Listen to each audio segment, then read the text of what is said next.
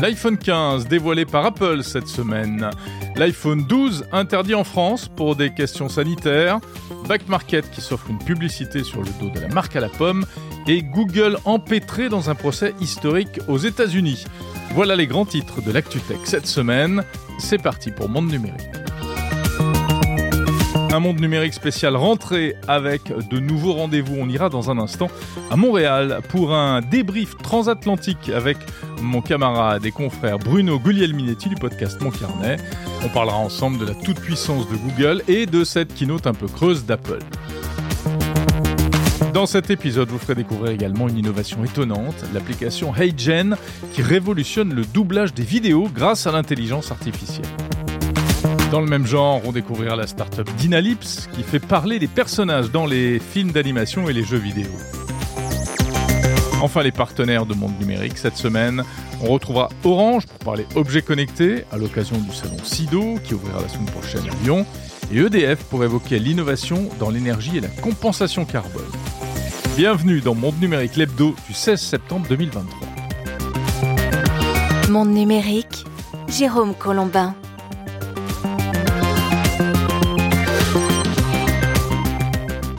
Voilà, c'est la rentrée pour Monde Numérique après la trêve estivale. La vraie rentrée et je suis absolument ravi de vous retrouver pour ce nouvel épisode. Avec pas mal de nouveautés en fait. Euh, tout d'abord, un nouveau générique, vous venez de l'entendre, et je suis très heureux de vous proposer eh bien, cette création originale signée Vincent Oleg, musicien français. C'est de la vraie musique, c'est pas de l'intelligence artificielle. Et vous allez découvrir d'ailleurs tout au long de l'émission que l'habillage entier de Monde Numérique a été revu euh, du sol au plafond vous allez entendre les nouveaux jingles, nouvelles virgules, j'espère que ça vous plaira. Autre nouveauté sur le fond, dans un instant on retrouvera Lisa de Bernard pour les principales news qu'il fallait euh, connaître euh, cette semaine. Euh, Lisa essaiera à chaque fois maintenant d'aller encore plus loin avec elle aussi des interviews véritablement d'actualité. C'est pas fini.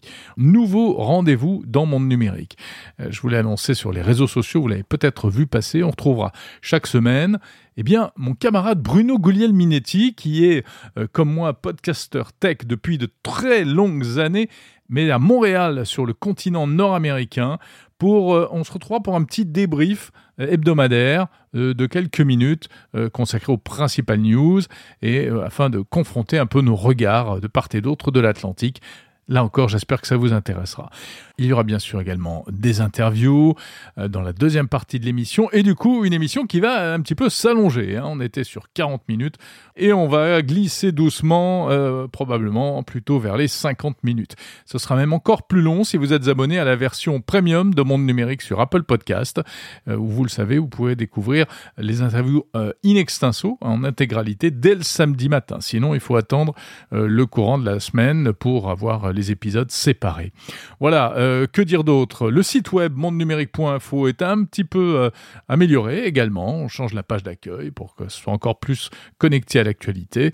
Et pour autant, le pitch reste le même. Monde numérique, c'est le meilleur de la tech, garanti 100% fait par des humains.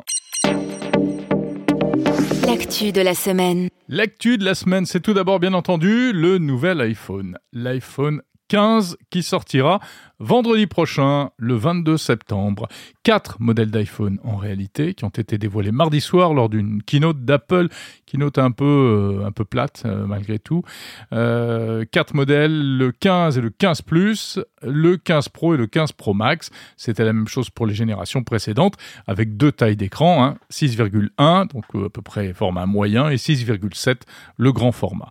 Pas de changement majeur sur cet iPhone comme c'est le, cas depuis euh, plusieurs années trois euh, nouveautés malgré tout à signaler. Tout d'abord, le changement de connecteur. Hein. ça a déjà fait couler beaucoup d'encre.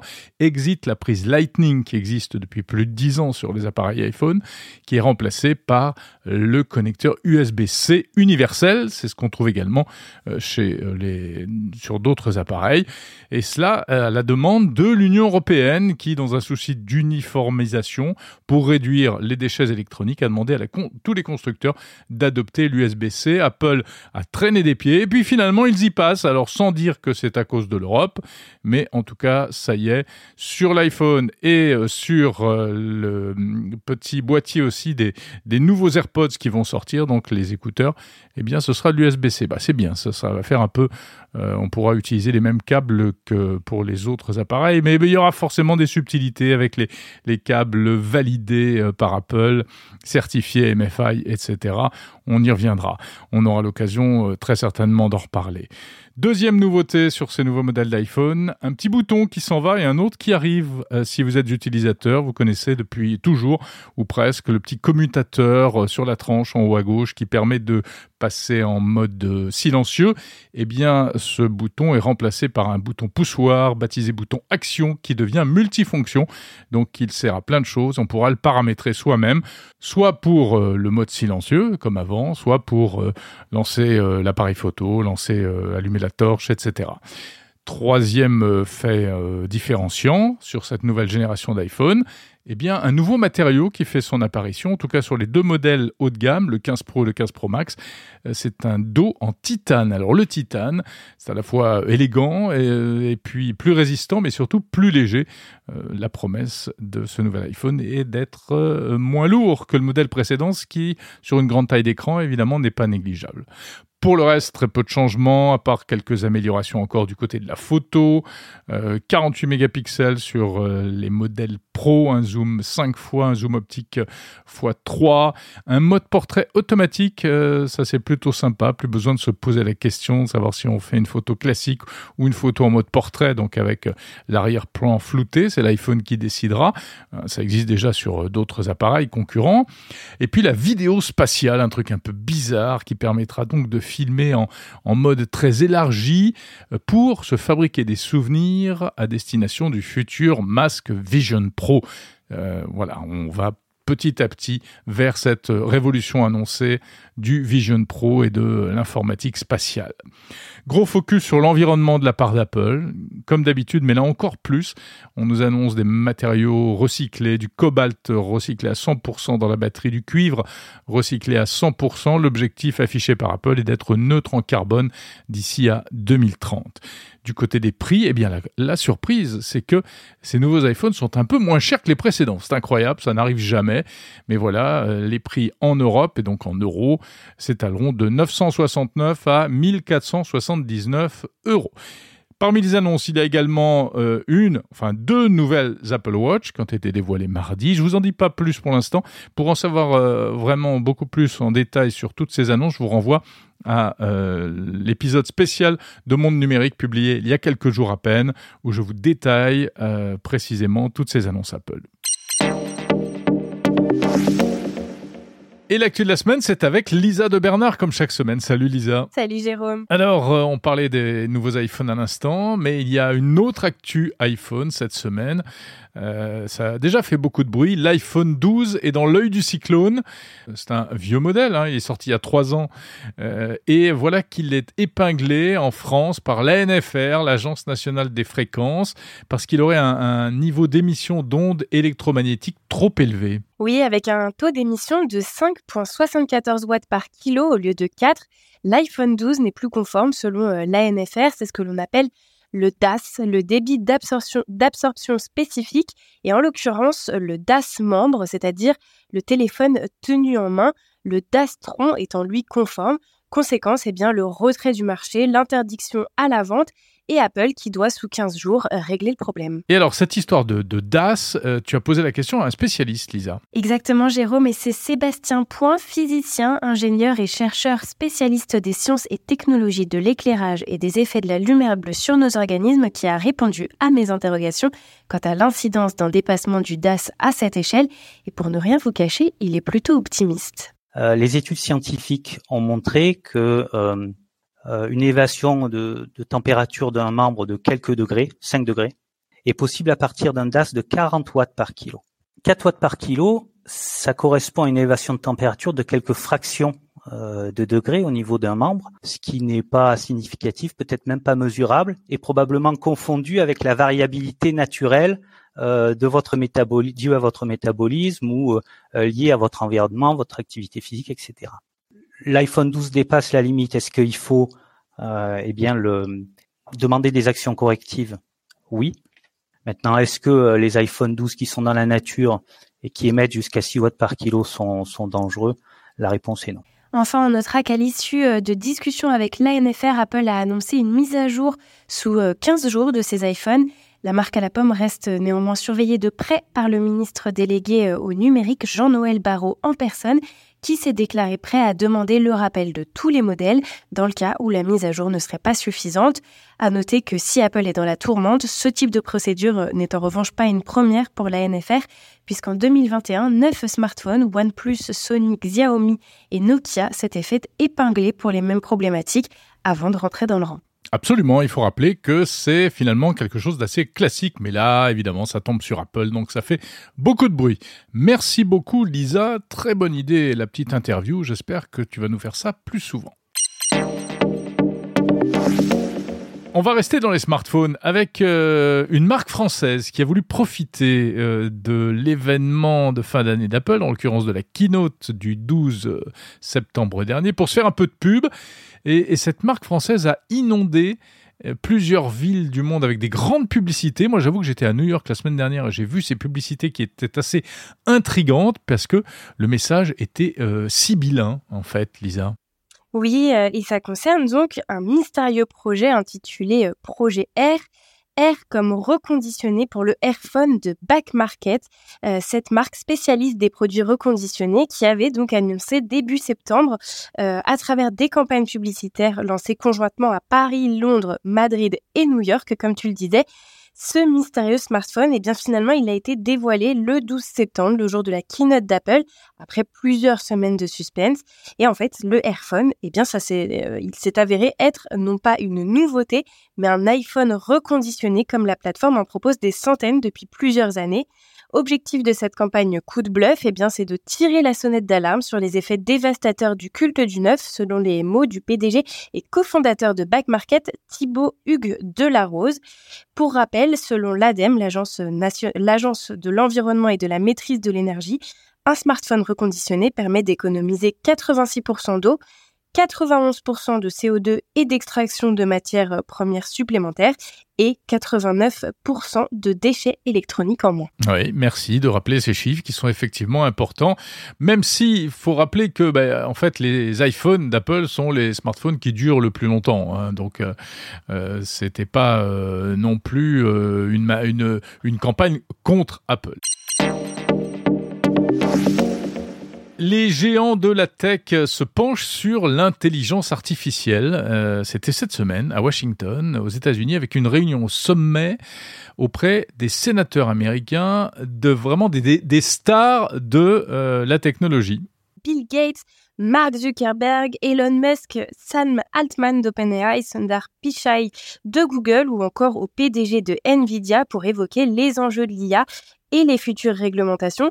Une initiative qui était portée par un sénateur démocrate conscient euh, du manque de connaissances et du vide juridique en la matière aux États-Unis, d'autant plus qu'en comparaison, l'Europe s'est déjà euh, saisie du sujet avec l'AIE Act. Oui, et c'est amusant, il y avait un Français aussi parmi euh, ces têtes d'affiche, il y avait Clément Delangle, le fondateur de la société Hugging Face, qui vit aux États-Unis, spécialisé dans l'intelligence artificielle. Alors de quoi ont-ils parlé, tous ces gens-là? Eh bien, lors de cette réunion, la douzaine de dirigeants euh, présents se sont accordés sur un point au moins, la nécessité de réglementer ce secteur, avec toutefois quelques discordes euh, sur la manière de le faire. Mark Zuckerberg, par exemple, reste persuadé de l'intérêt de poursuivre la recherche et le développement en open source, c'est-à-dire avec le code source accessible au public, quand OpenAI ou Anthropic, une autre start-up euh, de, d'IA, y voit une pratique dangereuse, voire profitable à des personnes ayant de mauvaises intentions. De l'autre côté, on a Elon Musk qui s'est appliqué euh, à rappeler les risques liés à ces technologies, une attitude qui s'inscrit dans le prolongement de sa demande de moratoire sur le développement de certains systèmes d'intelligence artificielle, et j'appuie sur le certain puisque cela exclut ses propres recherches en la matière. C'est euh, d'ailleurs ce que n'a pas de manqué de noter une chercheuse euh, à l'Université de Californie qui a pointé du doigt les failles de sécurité du pilotage automatique de Tesla. Ah oui, on a tout mis dans le même sac en fait. Tesla, l'IA qui va détruire le monde, etc., etc. Bon, enfin voilà, ça faisait une belle photo de famille avec tous ces grands de la tech euh, réunis et tous avec une magnifique cravate, comme on a pu le voir sur les images, ce qui est assez rare. Et alors, qu'est-ce qu'il ressort de cette rencontre, Lisa? Alors, dans les faits, pas grand-chose, hein, si ce n'est que cette première réunion à huis clos n'est pas la dernière. D'autres rencontres devraient être organisées prochainement et cette fois-ci, elles devraient être publiques dans la perspective d'alimenter les réflexions des législateurs, puisque la signature d'un décret présidentiel est attendue dans l'année à venir. Par ailleurs, indépendamment euh, de cette réunion, une quinzaine d'entreprises se sont déjà engagées auprès de la Maison-Blanche la semaine dernière à sécuriser les technologies euh, d'intelligence artificielle. On retrouve euh, parmi celles-ci Meta, OpenAI, Google ou encore Microsoft.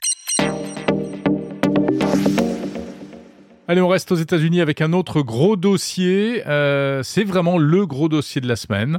Euh, le 12 septembre, toujours. il s'est vraiment passé plein de choses ce jour-là.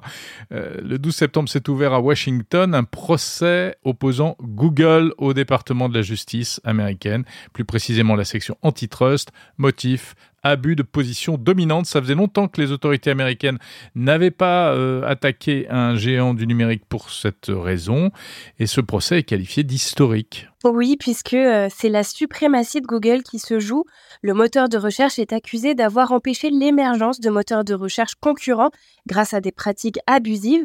Dans les faits, le département de la justice et les procureurs généraux des États ont noté que 90% des recherches aux États-Unis étaient faites euh, sur Google et 91% à l'échelle mondiale, des chiffres sans appel, signe de la domination de Google aux dépens de ses concurrents. Et alors l'accusation s'appuie sur quoi exactement? Et bien sur des accords à plusieurs milliers de dollars passés entre euh, Google et les fabricants de smartphones Samsung et Apple. Objet de ces contrats, faire de euh, Google le moteur de recherche euh, par défaut. Idem pour les appareils tournant sous Android. En 2021, par exemple, Google avait dépensé pas moins de 15 milliards de dollars conserver ce, statut chez Apple. Mhm. Effectivement, c'est une manœuvre qui permettait à Google de, rafler un maximum de recherches, mais euh, l'entreprise de Sundar Pichai euh, ne, considère pas que ce soit vraiment un problème. Effectivement, la firme se défend sur une idée simple, les fabricants ont le choix, les utilisateurs ont le choix. Le monopole de Google n'est donc assuré que par la qualité de ses services, ce qui a même amené l'entreprise à qualifier le procès de profondément bancal quelques jours avant son ouverture, une provocation euh, à laquelle l'avocat principal a répondu dans son discours introductif, rappelant que si Google fixe les règles, ce sera toujours à son avantage. Les débats sont donc lancés et occuperont euh, les dix prochaines semaines avec quelques 150 témoins attendus.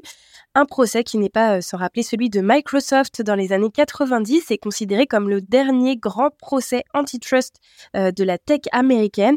À cette époque, Microsoft avait euh, imposé euh, son navigateur Internet Explorer comme navigateur par défaut de son système d'exploitation euh, Windows, lui-même en position dominante sur le marché à cette époque. Merci beaucoup Lisa de Bernard que l'on retrouve chaque semaine dans Monde Numérique pour l'actu.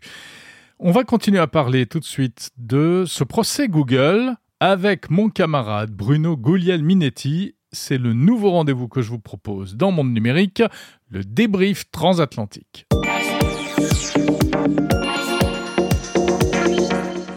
Salut Bruno. Salut Jérôme. Voilà, c'est parti pour euh, ce rendez-vous euh, qu'on a annoncé sur les réseaux sociaux. Donc, chaque semaine, on va se retrouver de part et d'autre de l'Atlantique euh, pour une séquence diffusée simultanément dans Monde Numérique et dans ton podcast Mon Carnet au Québec. Là, on fait le coup, c'est toi qui commences cette semaine, la semaine prochaine, je commencerai. Mais c'est tellement pratique hein, d'avoir Monde Numérique décrit derrière ta tête, je peux pas me tromper. Parce que là, tu fais référence à la vidéo, puisque on se voit au moment où on se parle, c'est vrai. Bon, alors voilà, ce rendez-vous hein, qu'on a annoncé sur les réseaux sociaux, Bruno, on va se retrouver chaque semaine pour dialoguer sur un ou deux sujets d'actualité vu chacun de notre côté. Oui, puis on commence assez fort parce que, euh, ben, tu l'as mentionné, ben, en fait, c'est Lisa qui le mentionnait au début de ton podcast, mais il y a le procès historique quand même aux États-Unis euh, qui qui évoque quand même certains souvenirs, mais bon, contre Google, euh, l'idée là-dedans, c'est de savoir euh, s'ils ils ont abusé de leur position dominante sur le marché pour euh, faire ce qu'ils ont fait finalement avec leur moteur de recherche. Ça s'est ouvert cette semaine. Toi, tu regardes ça de, mm-hmm. chez vous, de chez vous. Comment tu vois ça? Alors évidemment, on suit ça attentivement, mais je dirais qu'il y a euh, actuellement beaucoup d'autres sujets en France aussi qui viennent un peu brouiller les, pistes. Et, finalement, cette histoire de Google, passe presque un petit peu en second plan. Euh, chez nous, on est focus sur euh, l'iPhone 12 euh, ah ben oui. retiré du marché parce qu'il émet trop d'ondes, etc. Mais, mais quand même dix fois moins que la, la, norme où ce serait dangereux. Là. Bien sûr. Et puis on comprend pas sûr. tellement. Hein. D'ailleurs, tu me fais réagir à ça ben, je, parce que j'en parlais dans les médias québécois. Mais on comprend pas pourquoi, un, c'est annoncé le jour du grand lancement. Deuxièmement, le iPhone 12, alors que là, on est rendu au iPhone 15. Et puis, euh, puis on s'entend, ça va être réglé avec une mise à jour. Donc, euh, on se dit, mais pourquoi? Il, il voulait euh, amener l'attention la, du public sur un autre sujet? Euh, bah, je pense qu'ils ont dû un petit peu profiter euh, effectivement de, de, de l'aspect médiatique de la keynote. Puis c'est, est-ce que c'est pas aussi une manière de, pour les pouvoirs publics français de dire, euh, bah voilà, vous savez, nous, on va pas se faire avoir par les GAFAM. Euh, on a des moyens quand même d'imposer notre loi. Bon, en l'occurrence, euh, ils arrivent à, à, à, appuyer uniquement sur cette histoire de DAS qui, comme tu le dis, va être euh, réglée très rapidement. Ouais, c'est quand même trois modèles trop tard. Là. Mais bon, après, c'est parce que le problème n'existait sans doute pas au début, et puis il est arrivé euh, par la suite avec des, des mises à jour. Ouais. Mais, donc, mais je te ramène euh, sur Google. Merci pour la Revenons à Google, absolument, parce que là, c'est du débrief euh, qui part dans toutes les directions. Ouais, mais hein. donc Google, là, quand tu regardes ça, toi? Alors que, mais non, je te renvoie à la question. Comment est-ce que tu regardes ce procès, euh, cette affaire du côté américain, ben- nord-américain? Ouais, ben j'imagine que ben, toi, tu as dû avoir la même réaction, mais ça me rappelle un peu euh, ce qui s'est passé dans les années 90, à l'époque où Microsoft euh, voulait positionner son, son furteur Explorer et euh, qu'ils avaient décidé que par défaut, quand tu installais Windows, c'est Explorer qui arrivait. Euh, Puis bon, ils s'étaient fait mettre le nez dans ce que vous voulez par le gouvernement ouais. américain en disant non, non, non, non, non, c'est pas comme ça que ça va se passer. Et puis, ils n'avaient pas répondu hein, rapidement à cette histoire-là. Puis finalement, au, bout de, la fin des 10 ans, euh, je pense qu'en 97 ou en 98, Bill Gates avait dit, bon, OK. Et là, on les avait obligés à euh, demander aux gens d'installer le Furteur Explorer. Euh, mais il y avait d'autres alternatives qui étaient présentées. Et je suis en train de me dire, quand je regarde l'histoire de Google, que dans le fond, qu'est-ce qui va arriver au pire? Ils vont pas demander de démanteler l'entreprise parce que, dans le fond, ce que c'est, c'est la position dominante au niveau de la recherche qui qui est Google, en tout cas, notamment aux États-Unis, là, puis en Amérique du Nord, c'est environ 90% du marché de la, de, de la recherche qu'ils détiennent. Oui, c'est à peu près pareil en Europe. Et qu'est-ce qui va arriver? Ils vont les punir, ils vont les euh, financièrement, puis euh, ça va être quoi? On va leur demander maintenant, euh, de facto, de ne plus faire d'entente avec les fabricants et de laisser, lors de l'installation ou de l'achat d'un appareil, le choix euh, au aux citoyens, aux consommateurs d'installer le, moteur de recherche euh, de leur choix. Mais en bout de ligne, ça fait des années, ça fait des siècles maintenant qu'on est habitué de googler des choses. Il y a peu de gens qui vont se mettre à installer DuckDuckGo ou Bing sur leur téléphone. Alors c'est un problème qu'on connaît un petit peu nous en France, puisqu'on a eu euh, une tentative de concurrence de Google avec un, un navigateur qui s'appelle Quant, euh, mais aujourd'hui Quant, c'est terrible, c'est presque plus un sujet de plaisanterie qu'autre chose. et pourtant, bon, euh, voilà, et, il y a eu des tentatives pour l'imposer de tous les côtés, notamment euh, en jouant la carte service public. Euh, par exemple, le groupe France Télévisions, hein, audiovisuel public, eh bien, s'est vu imposer Quant sur tous les postes de travail. moi, j'ai des amis qui travaillent là-bas, et ils se sont empressés de remettre Google parce que c'est pas par esprit de contradiction, c'est que il y avait un un décalage, il n'arrivait pas à, à travailler. Hein. Quand c'est ton outil de travail, il n'arrivait pas à travailler avec Quant. Mais tu as l'impression qu'il pourrait arriver avec, un, jugement qui pourrait être sévère à l'endroit de Google et qui pourrait vraiment euh, faire une différence? Alors, jugement euh, financier, on sait qu'il euh, faudrait vraiment taper tellement fort euh, que ça paraît incertain et improbable. En revanche, euh, tu citais à juste titre l'exemple précédent de l'histoire hein, avec Microsoft, avec le navigateur. Ben, quand même, il y avait eu des conséquences. Mmh. C'est-à-dire qu'à partir d'un certain moment, chaque fois qu'on... Les, les, les, quand on achetait un ordinateur neuf, on se voyait proposer non plus un navigateur par défaut, mais un choix. C'était le ballot, euh, je, je sais pourquoi, le, le, enfin, ça a porté un nom, ce truc-là. Euh, bon, je ne sais pas si ça a permis aux gens de sortir d'Internet Explorer, mais en tout cas. Ben, ça a ça permis à Chrome de prendre le, le marché. Eh ouais, ouais, ouais. Donc, c'est pas. C'est quand même pas anodin. C'est pas passé de manière totalement transparente. Ouais, mais, mais moi, je me questionne par rapport à l'impact sur Google.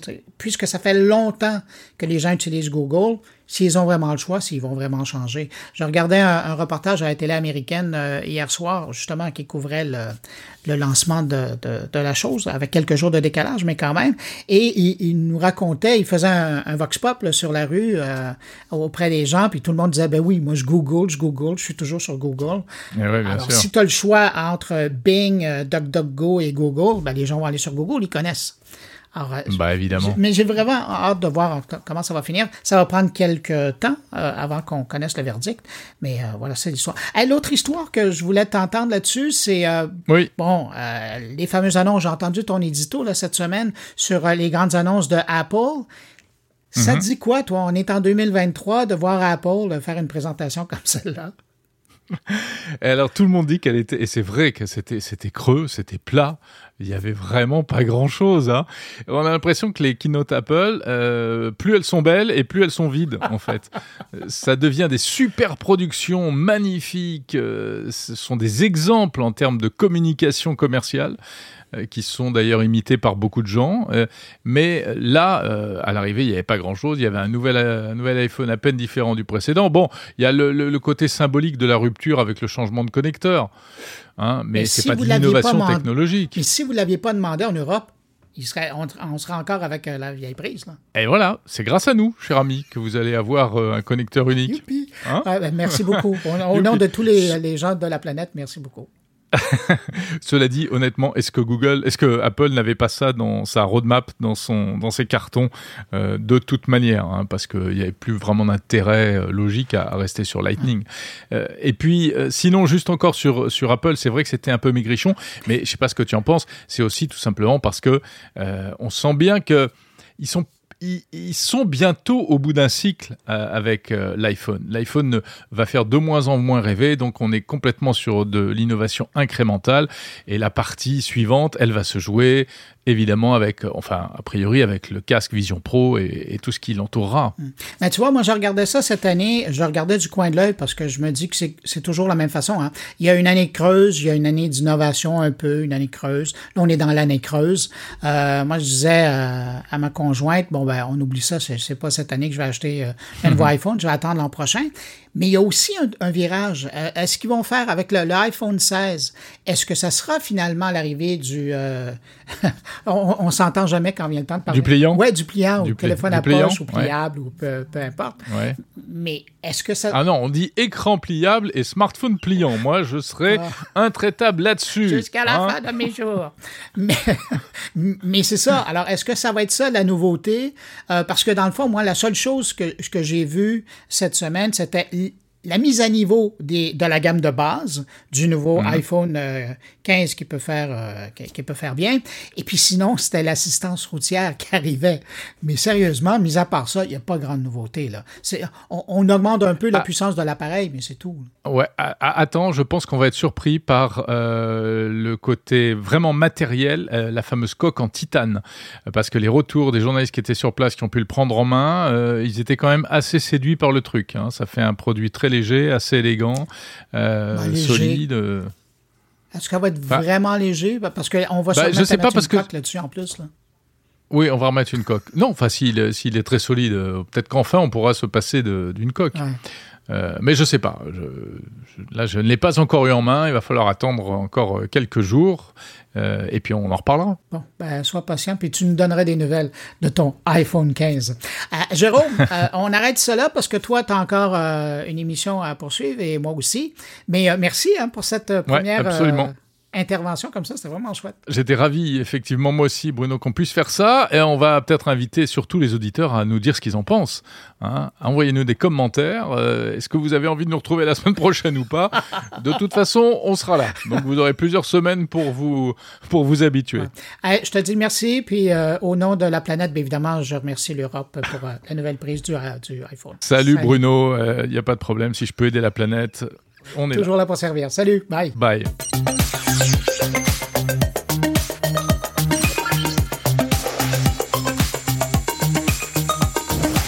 L'innovation de la semaine. L'innovation de la semaine, on va parler encore d'intelligence artificielle. L'IA qui ne cesse de nous surprendre, décidément. Tiens, cette semaine, ChatGPT euh, qui joue au docteur, euh, le, chatbot d'OpenAI a été testé aux Pays-Bas au service des urgences et voilà qu'il euh, produirait, dans certains cas, des diagnostics médicaux meilleurs que ceux des médecins. Mais c'est pas de ça dont je veux vous parler.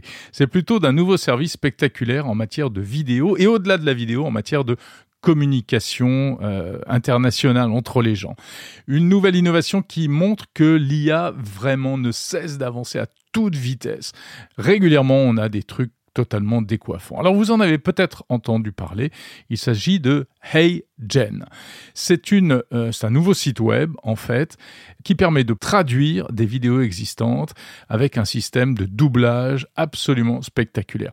C'est vraiment, enfin, je trouve d'une ampleur probablement euh, aussi importante que, celle de, ChatGPT. Pourquoi? Parce que au départ, ce euh, HeyGen, qui est donc un, petit site venant de Californie, créé par deux anciens ingénieurs de TikTok, au départ, la proposition, c'est d'offrir la, possibilité aux créateurs de contenu de fabriquer des vidéos avec des avatars.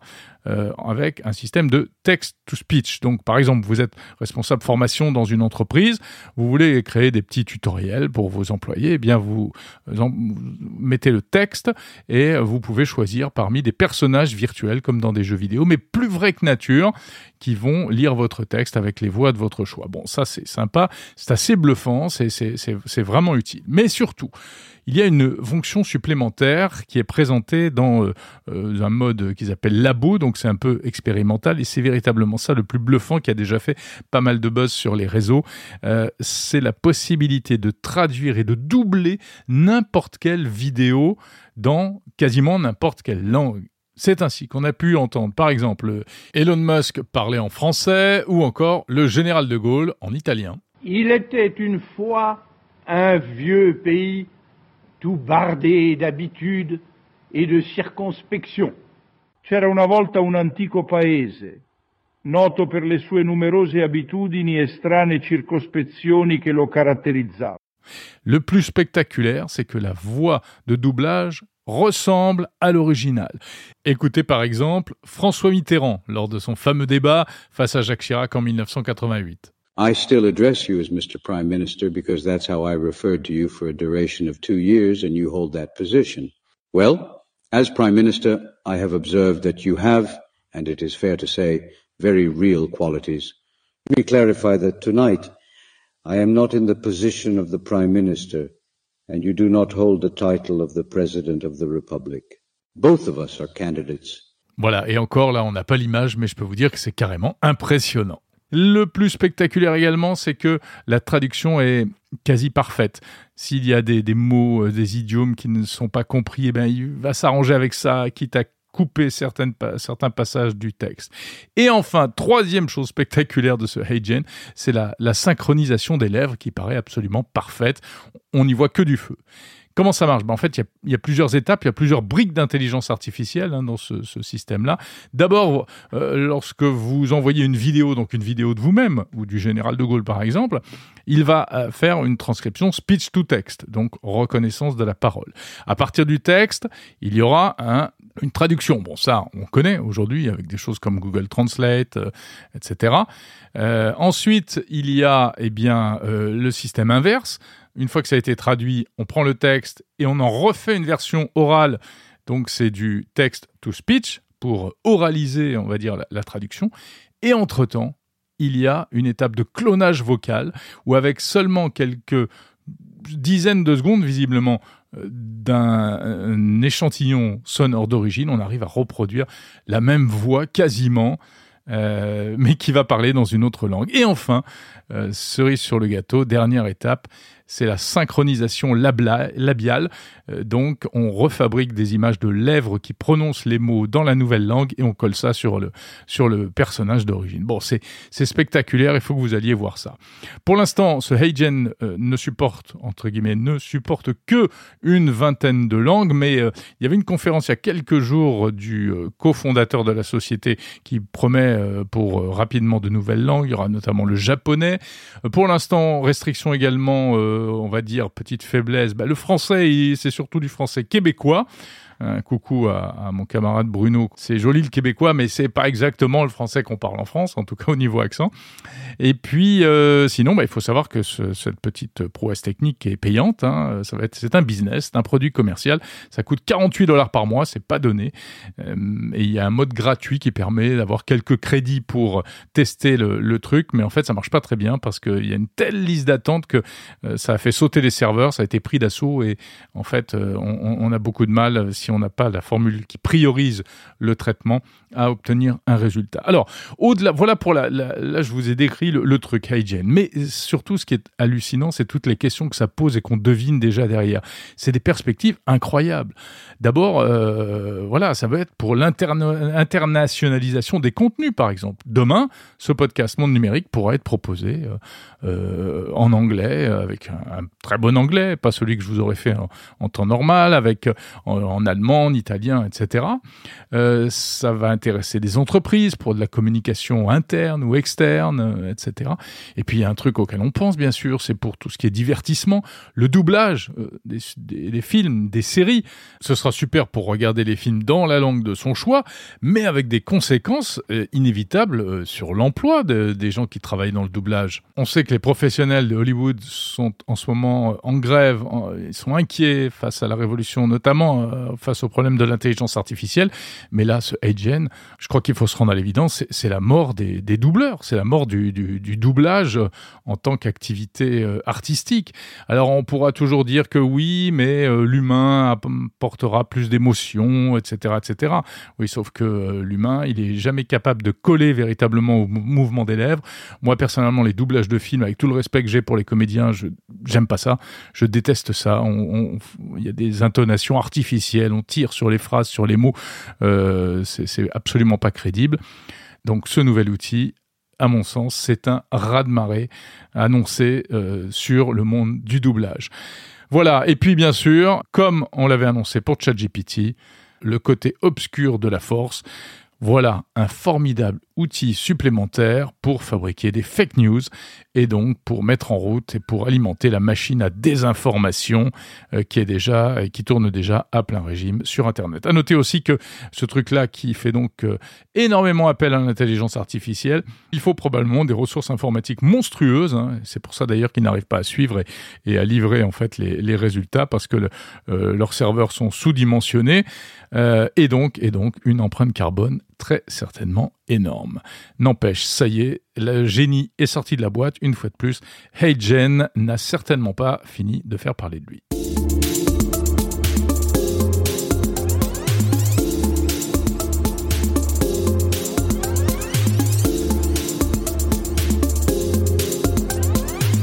Il est temps de passer aux interviews de la semaine de Monde Numérique.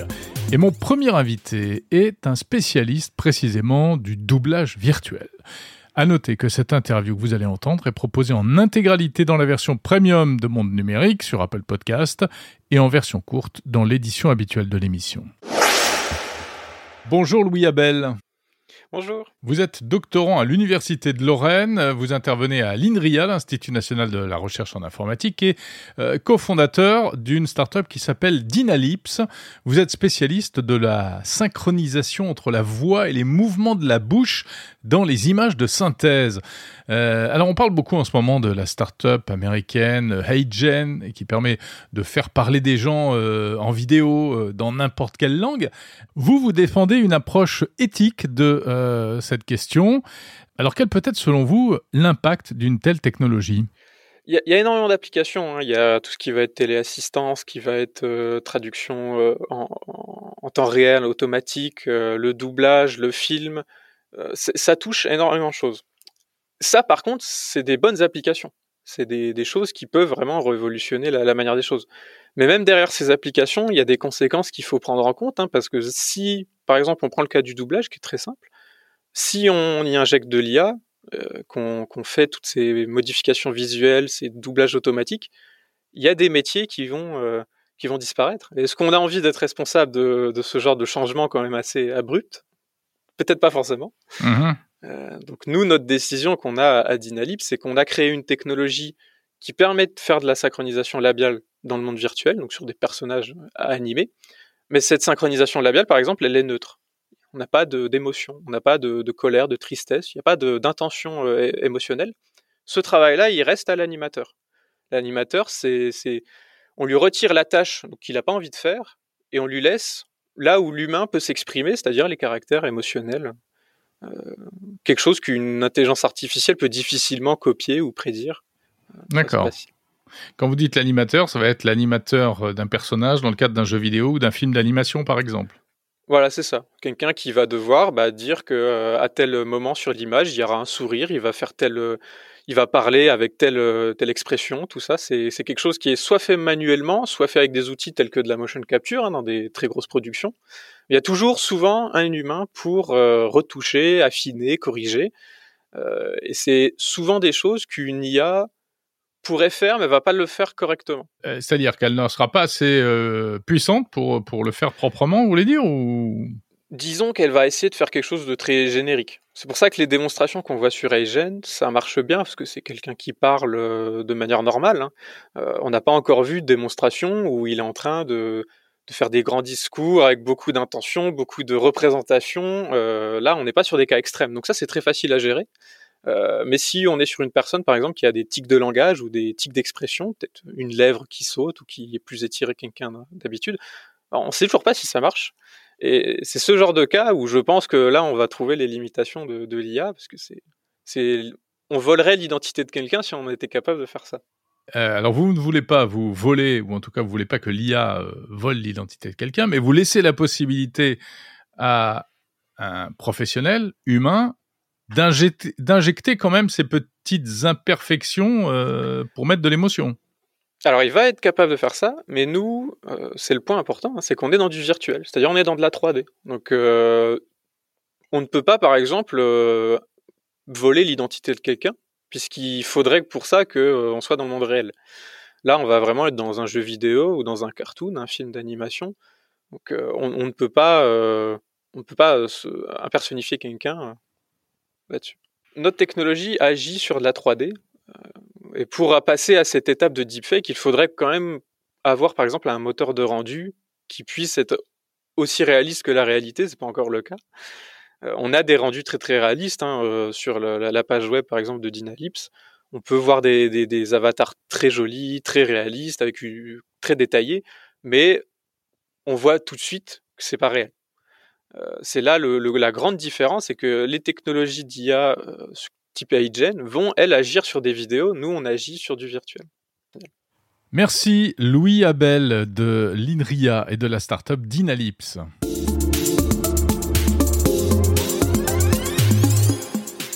La semaine prochaine, les 20 et 21 septembre, se tient à Lyon le salon SIDO, consacré aux objets connectés et à la robotique. C'est un grand classique du secteur. Bonjour Jean-Marc Lafont. Bonjour. Vous êtes en charge de l'IoT, c'est-à-dire l'Internet des objets, chez Orange.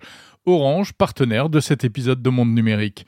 On va parler avec vous euh, de ces fameux objets connectés. J'ai envie de vous demander, Jean-Marc, avant toute chose, est-ce que c'est toujours à la mode les objets connectés? Alors, euh, ce qui est bien, c'est qu'on arrête de parler des objets connectés et on parle plutôt de leurs usages qui sont déployés. Et on a une euh, formidable accélération avec toutes les difficultés qu'on a rencontrées de de, de Covid, d'aération, de température. Une fois, il fait trop chaud. Euh, l'hiver, il faisait, euh, on craignait de pas avoir assez d'électricité.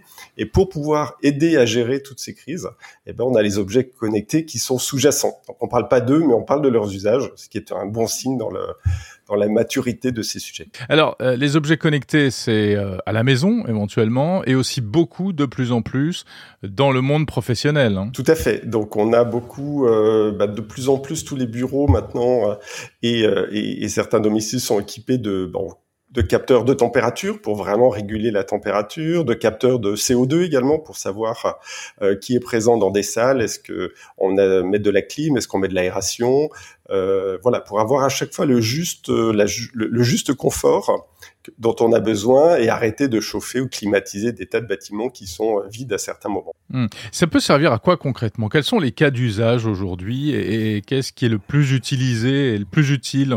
Alors, vous avez des usages que tout le monde connaît, qui sont tous les compteurs connectés, euh, les compteurs d'eau, les compteurs d'électricité. Euh, on a des déploiements très importants qui sont faits en France. Euh, on travaille avec Veolia. Il y a un sujet Canal Isabelle II en, en Espagne. Donc de plus en plus, l'intérêt c'est de pouvoir maîtriser. L'eau est une ressource précieuse. c'est important de pouvoir euh, maîtriser en fait les, les, fuites et de pouvoir maîtriser ces, ces évolutions. Euh, c'est-à-dire que les fuites, par exemple, vous avez, dans, dans, les usines, il y a des, des, capteurs qui permettent de savoir dès qu'il y a une fuite, ce qui n'existait pas avant. Dans les usines ou dans les, euh, même pour les domiciles du, du grand public, hein, si vous avez euh, une, une, consommation, un suivi de consommation, et on se rend compte qu'il y a toujours un petit, un, petit pardon, flux d'eau euh, permanent, c'est qu'il y a une fuite dans la maison et donc on peut avertir euh, euh le, l'habitant, l'habitation pour, pour dire vérifiez, vous avez certainement de l'eau parce qu'on voit quand vous prenez une douche ou n'importe quoi, on voit l'eau qui monte.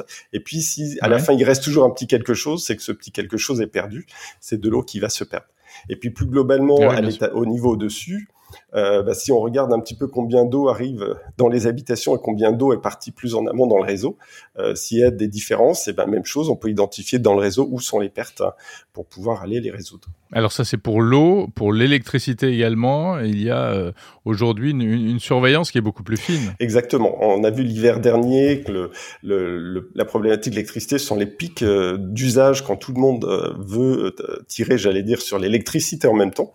Et donc on travaille avec notre partenaire Tico qui est en train de déployer un certain nombre de, radiateurs. Donc on parle de centaines de milliers de de, radiateurs. Et le but, c'est d'arriver très finement au moment où on a un, pic de charge électrique, de pouvoir couper une partie des radiateurs pendant quelques secondes, quelques minutes, euh, donc pas longtemps pour pas que ça se sente dans l'habitation, mais par contre c'est très important au niveau du réseau électrique, ça permet d'absorber ce pic de charge et dès que la charge redescend, on remet une utilisation normale.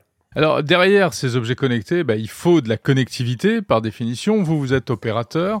Comment est-ce que vous vous adaptez euh, à, à, ces nouveaux produits? Est-ce que ça change les choses du côté de l'opérateur? Bah, Côté opérateur, en fait, le, le, le, les usages de l'Internet des objets, on voit qu'ils peuvent être extrêmement variés. Donc on a deux grandes catégories. On a ce qu'on appelle les usages plutôt euh, bas débit, basse consommation. Donc ce sont des tout petits objets. Je parlais des, des capteurs, des euh, des voilà de, de, tous les objets qui peuvent être sur le terrain et qui peuvent repérer euh, ce qui se passe. Donc, et puis on a aussi euh, des objets qui demandent beaucoup plus de, de, de bandes passantes, donc typiquement des caméras, euh, des, des, analyses de trafic, des choses comme ça. Et donc on a différents types de réseaux qui répondent à ces différents besoins. Et donc l'apport de l'opérateur, c'est d'avoir euh, bah, cette multi-connectivité qui soit adaptée à chaque besoin. Et puis, bah, on travaille avec euh, chaque client pour s'assurer qu'on a les bons objets avec la bonne connectivité et les bons réseaux. Merci Jean-Marc Lafont, euh, en charge de l'IoT chez Orange.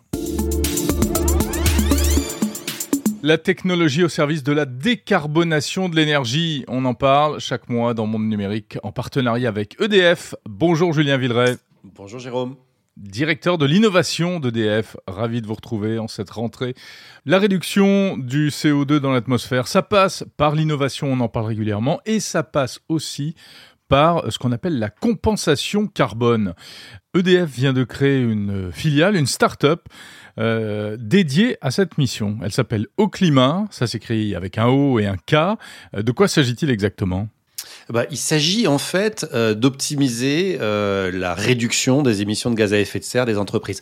Si euh, vous avez par exemple écouté cette semaine le keynote d'Apple, vous avez vu qu'ils ont beaucoup parlé d'environnement et dans leur discours, ils disaient bah nous on fait tout pour utiliser des produits recyclés, de l'électricité verte, bas carbone, etc. pour qu'à la fin on émette le moins de carbone possible. Mais il en reste toujours un peu parce qu'on peut pas évidemment tout tout tout tout tout réduire Eh bien, pour compenser finalement ces dernières, euh, ces derniers mètres, ces derniers kilos euh, de, de, CO2, eh ben, il faut passer par des projets de compensation.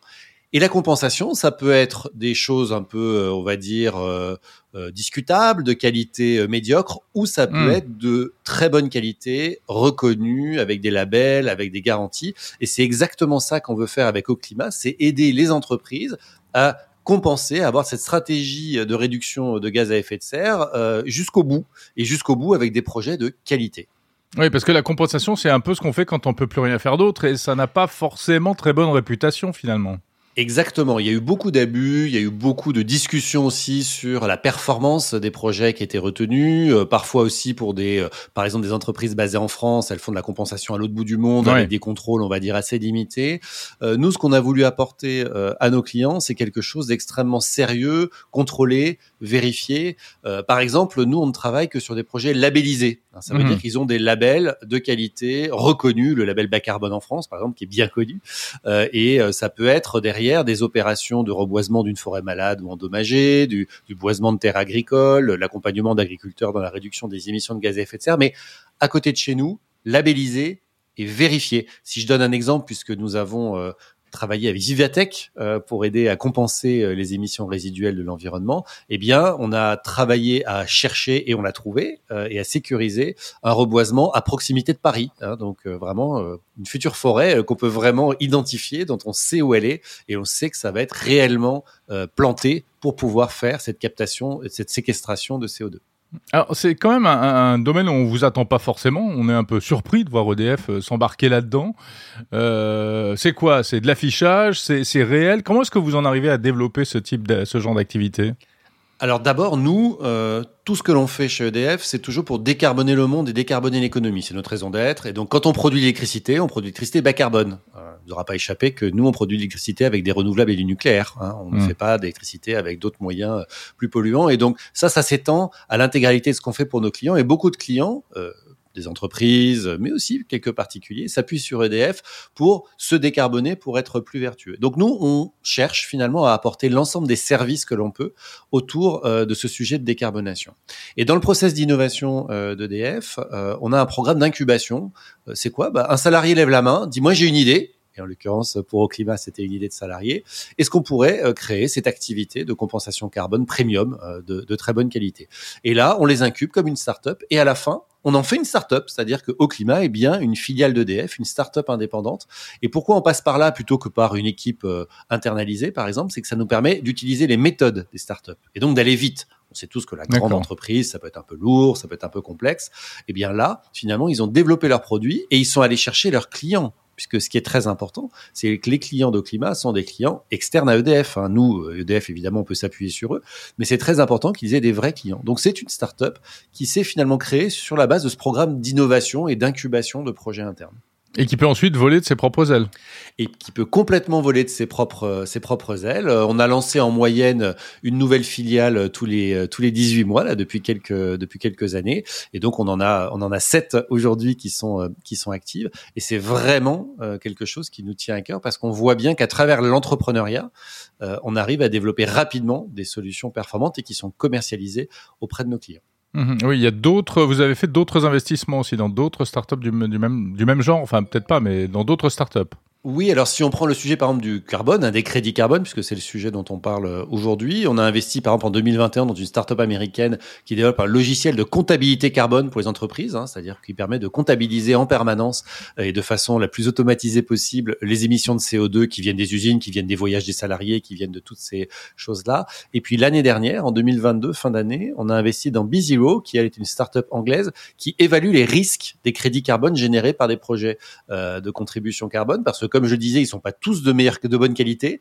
Il faut pouvoir les évaluer donc c'est une agence de notation qui va les évaluer. Donc ça, par exemple, c'est deux exemples qui viennent compléter notre portefeuille autour euh, des sujets de décarbonation. Mais on a aussi euh, des entreprises très tech euh, qu'on a créées, par exemple Metroscope, qui fait des jumeaux numériques hein, pour le monde de l'industrie. Et à travers les jumeaux numériques, on optimise aussi les fonctionnements des usines et donc leurs émissions de CO2. Donc à la fin, tout ce que l'on fait, c'est vraiment pour euh, travailler euh, cette innovation de business model autour de la décarbonation. Et EDF, on pense qu'il y a vraiment une capacité à offrir ces services-là à destination de ses clients, encore une fois, qu'ils soient grand public euh, ou professionnels entreprises. Merci Julien Villeray, directeur de l'innovation d'EDF, que l'on retrouve chaque mois dans Monde Numérique.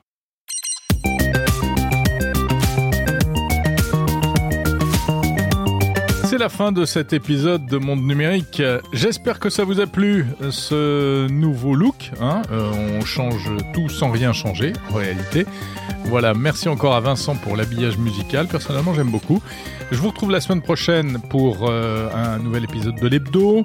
Et d'ici là, les interviews en version intégrale et en épisodes séparés sur le fil du podcast Monde Numérique. Abonnez-vous à Monde Numérique, parlez-en à vos amis. N'hésitez pas à laisser un commentaire sur la plateforme d'écoute de votre choix. Et puis, vous pouvez vous abonner à la newsletter sur le site mondenumérique.info. Je vous souhaite une très bonne semaine. Salut